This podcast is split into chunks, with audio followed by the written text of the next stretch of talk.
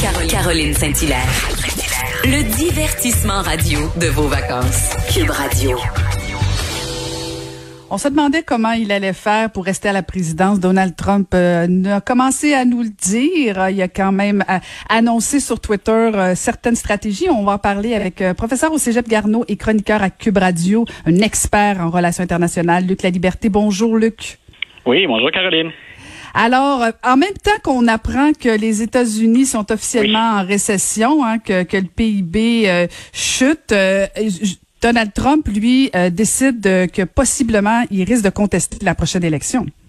Ben voilà, le, synchronisme, je pense, de, de, du tweet présidentiel n'a pas échappé à personne. C'est une mauvaise nouvelle. C'est, entre guillemets, moins mauvais que ce à quoi on s'attendait. Les prévisions étaient encore plus sombres que ça. Reste que, assurément, pour tout le monde, ce n'est pas une bonne nouvelle. Puis Donald Trump, ben, il doit combiner, lui, depuis, euh, depuis trois mois, quatre mois maintenant. Donc, euh, c'est ce, ce risque de pandémie, cette mauvaise gestion de pandémie, puis bien entendu, les retombées économiques que ça entraîne. Alors, on, on peut penser je pense que c'est assez, clair. et on, peut penser qu'il tente de faire diversion.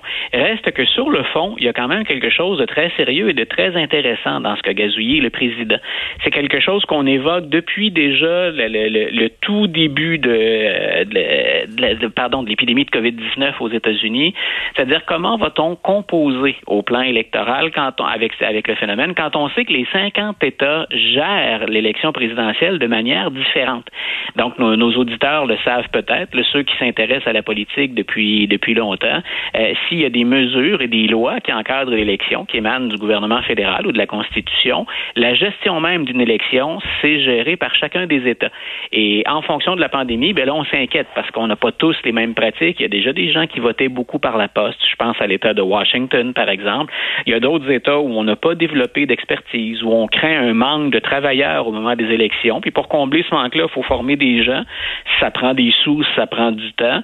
Donc, la, thématique, elle est dans l'air depuis longtemps. Puis le Congrès américain, les républicains, entre autres au Sénat, se sont décidés à débloquer de nouveaux fonds pour venir en aide aux États dans les préparatifs de l'élection 2020.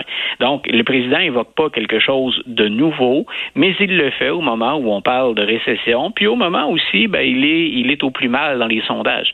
Non seulement le président perdrait l'élection, si les sondages sont exacts, mais on perdrait du côté républicain républicains euh, ont confirmé en fait qu'on ne regagnera pas la Chambre des représentants, elle est déjà démocrate, mais on pourrait perdre le Sénat, ce qu'on ce qu'on n'envisageait pas il y a quelques mois. Donc, ce serait une défaite sur toute la ligne pour les républicains. Alors, comme les sondages sont mauvais, ben euh, pourquoi pas déjà se trouver un justificatif en dire que finalement, si jamais on devait perdre, ben c'est que ça aurait été les élections les plus chaotiques ou peut-être même les plus malhonnêtes de l'histoire des États-Unis. En même temps, les dernières élections aussi, on aurait pu se poser des questions à savoir si elles étaient si honnêtes que ça.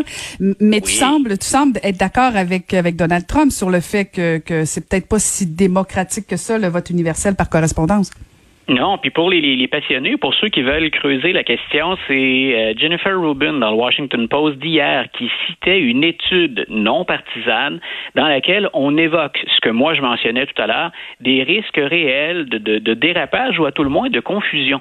Et même si on prenait plus de temps avant de dévoiler, avant de dévoiler les résultats, puis qu'on nous dit au terme du vote, ben voici, on peut vous les certifier, on va jouer sur la confiance du public. Et comme le climat, il est très volatile aux États-Unis, que les positions sont très campées, qu'on voit de plus en plus d'extrêmes à droite comme à gauche, tout ce qui peut porter atteinte à la crédibilité ou à une perception d'un manque de crédibilité euh, ou d'équilibre du système, tout ça peut euh, jeter de l'huile sur le feu. Donc, c'est ce qui fait craindre aux gens pour l'élection de, de novembre. On se doit, c'est toujours le cas, mais on se doit d'être exemplaire. Il y a peu de fraude aux États-Unis. C'est un système qui est relativement sécuritaire, même si, à certains échelons, on a identifié des cas. Mais globalement, statistiquement, euh, il n'y a pas de problème de, fraude électorale. Mais chaque fois qu'on aborde cette question-là dans un climat qui est aussi tendu, polarisé, qui laisse place aux extrêmes, ben c'est un risque supplémentaire qu'on ajoute. Hmm. Euh, et euh, tu, faisais référence justement au fait que bon, pour être contesté, est-ce que Donald Trump en a le pouvoir? Est-ce que c'est lui qui décide si oui ou non l'élection est valable ou pas? Donald Trump, il a un pouvoir dont il ne se prive pas, c'est celui, puis je, je pèse mes mots, même si la formule n'est pas la plus élégante, c'est le pouvoir de foutre le bordel.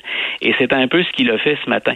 Plutôt que de travailler de concert avec républicains et démocrates pour dire, écoutez, euh, il y a des oppositions très vives, mais voici notre système électoral, voici les pare-feux dont on bénéficie, puis on vous fera l'élection la plus la, la, plus solide possible, comme on a l'habitude de le faire.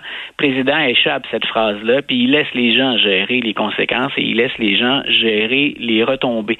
Mais pour ce qui est de déplacer le moment de l'élection, le président n'a aucun pouvoir. Il peut tenter, bien sûr, d'influencer l'opinion publique, il peut s'adresser aux médias, il les contourne, il va plus directement avec Twitter, mais c'est à la Chambre des représentants et au Sénat de se prononcer pour ce qui est de la date de l'élection. Il faut se rappeler que si jamais les législateurs voulaient, parce que c'est pas exclu qu'on soit dans une situation d'urgence, si on veut déplacer le moment de l'élection, les États-Unis, euh, le vote du président, il s'effectue en deux temps. Il va falloir déplacer la date du mois de novembre, le premier mardi suivant le premier lundi de novembre, c'est le moment choisi pour l'élection. Il faut pas oublier que ce sont les grands électeurs qui officiellement élisent le président. Donc, il y a le vote populaire au début du mois de novembre, puis ensuite, on répartit ça au sein des grands électeurs qui représentent chacun des États, et eux vont voter au mois de décembre.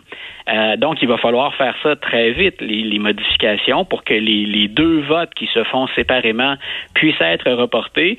Et pour rendre ça plus complexe, la Constitution dit que le nouveau Congrès, celui qu'on va élire au mois de novembre en même temps que le président, le nouveau Congrès doit entrer en fonction le 3 janvier, puis le président, lui, c'est le 20 janvier. Donc, ça fait beaucoup de choses à, gérer avec très, très peu de délai. Et je répète, donc, on joue sur une loi fédérale pour l'élection et il faudrait carrément modifier la Constitution américaine pour ce qui est du nouveau Congrès et du peut-être nouveau président, ou même si Donald Trump était réélu, c'est sûr que ça pose moins de problèmes. Mais normalement, le 20, euh, le 20 janvier à midi, ben, s'il est battu, il n'est plus là, ou il commence son deuxième mandat à ce moment-là. C'est euh, rien n'est joué, puis je pense qu'il y a une expression qui dit euh, c'est pas fini tant que c'est pas fini. Et je pense que Donald Trump euh, en est un bel exemple. Et, je veux t'entendre, Luc, sur parce que dans l'État de New York, il y a une percée sans précédent de la gauche radicale. Ça aussi, faut en parler. Voilà, écoute, je l'ai évoqué très, très rapidement en parlant des, des, des, des, mhm. retombées potentielles ou des divisions potentielles d'une élection qui serait pas nette ou claire aux yeux des, des, gens. Euh, il y a ce phénomène aux États-Unis, puis on le voit ailleurs dans le monde occidental, puis on le voit aussi à l'occasion euh, dans nos débats au Québec et au Canada.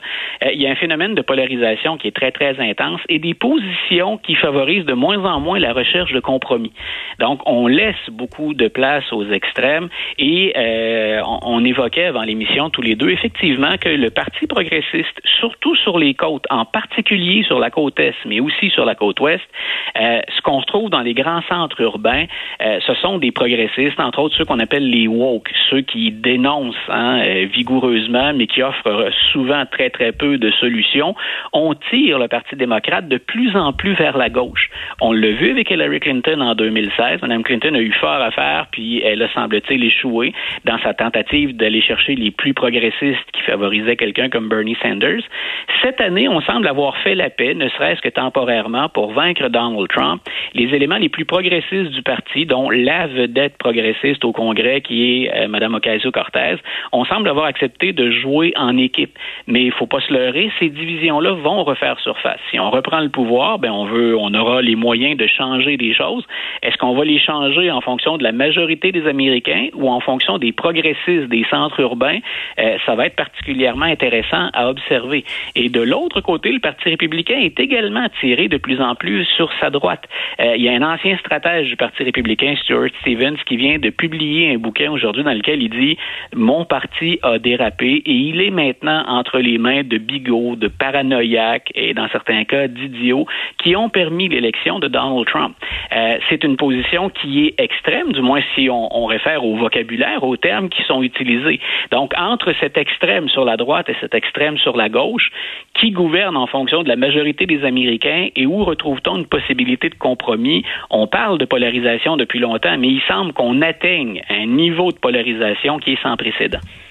Est-ce que, euh, est-ce que la polarisation dont tu parles est et comme la réponse au fait que euh, Donald Trump est au pouvoir, imaginons un scénario, là, j'aime ça faire de la politique fiction, euh, que Joe Biden devient président. Est-ce que cette polarisation-là, autant euh, à la droite qu'à la gauche, va pourrait de s'amenuiser, disons ça comme ça, parce qu'on répondrait plus à la majorité là? C'est-à-dire que moi, je pense que Trump, c'est un phénomène qui... Euh, M. Trump, il a profité d'une situation et il l'a exacerbé. Mais c'était en mm. place avant que Donald Trump arrive. Il a su en jouer, dépendamment du, du degré de, de, de, de, de talent qu'on lui reconnaît pour jouer en, en, politique. M. Trump a bien exploité cette situation-là. Joe Biden, il va avoir fort à faire. La raison pour laquelle il est le favori actuellement, c'est que je pense que chez l'électeur moyen, il est représenté comme la faction la plus sensée actuellement. C'est quelqu'un qui fait pas peur aux gens de la droite. Puis c'est quelqu'un qui peut rassurer aussi parce qu'il a quand même une plateforme assez à gauche. C'est quelqu'un qui est ben, rassurant chez les, les, les, progressistes dans une certaine mesure. Euh, ce que ce qu'on va voir probablement, c'est le, degré de tension, de pression euh, qui va diminuer un petit peu, puis on va peut-être mm. aller moins dans les extrêmes. Mais il fera pas ça dans un seul mandat. Les démocrates, en supposant qu'ils puissent s'accrocher au pouvoir, feront pas ça dans deux mandats non plus. Mais ce qu'on va peut-être faire, c'est baisser le niveau de pression un peu, parce qu'on a parfois l'impression hein, qu'on on est dans une cocotte minute et que c'est à la veille de sauter éventuellement. On est vraiment sous pression actuellement un peu partout aux États-Unis. Hmm, ça va être à suivre et on attend toujours le choix de Joe Biden pour comme sa vice-président. J'ai beaucoup aimé ton échange avec Pierre Nantel. Alors on va suivre ça attentivement. Merci beaucoup encore une fois, Luc. Un grand plaisir, Caroline. Une bonne fin de journée. Merci. C'était Luc La Liberté, professeur au Cégep Garneau et chroniqueur à Cube Radio. Vous, vous écoutez Caroline Saint-Hilaire, Cube Radio.